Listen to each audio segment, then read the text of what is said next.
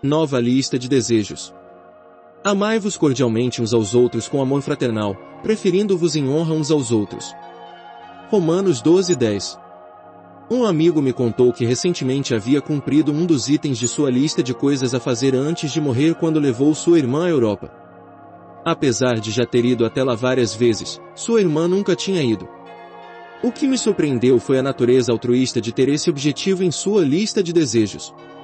Isto me fez pensar em quantos de meus sonhos e objetivos estão focados em outros e não em mim.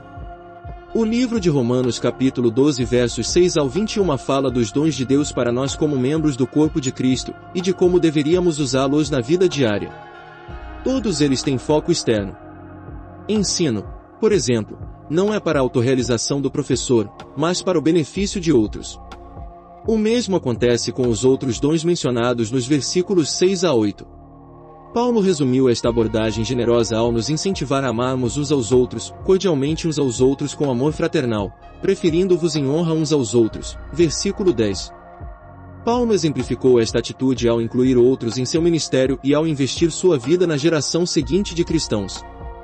Generosidade, hospitalidade, perdão e compaixão guiavam seu comportamento.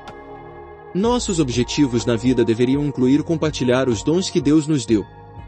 Para uma vida espiritual mais saudável, exercite a humildade e o cuidado pelos outros.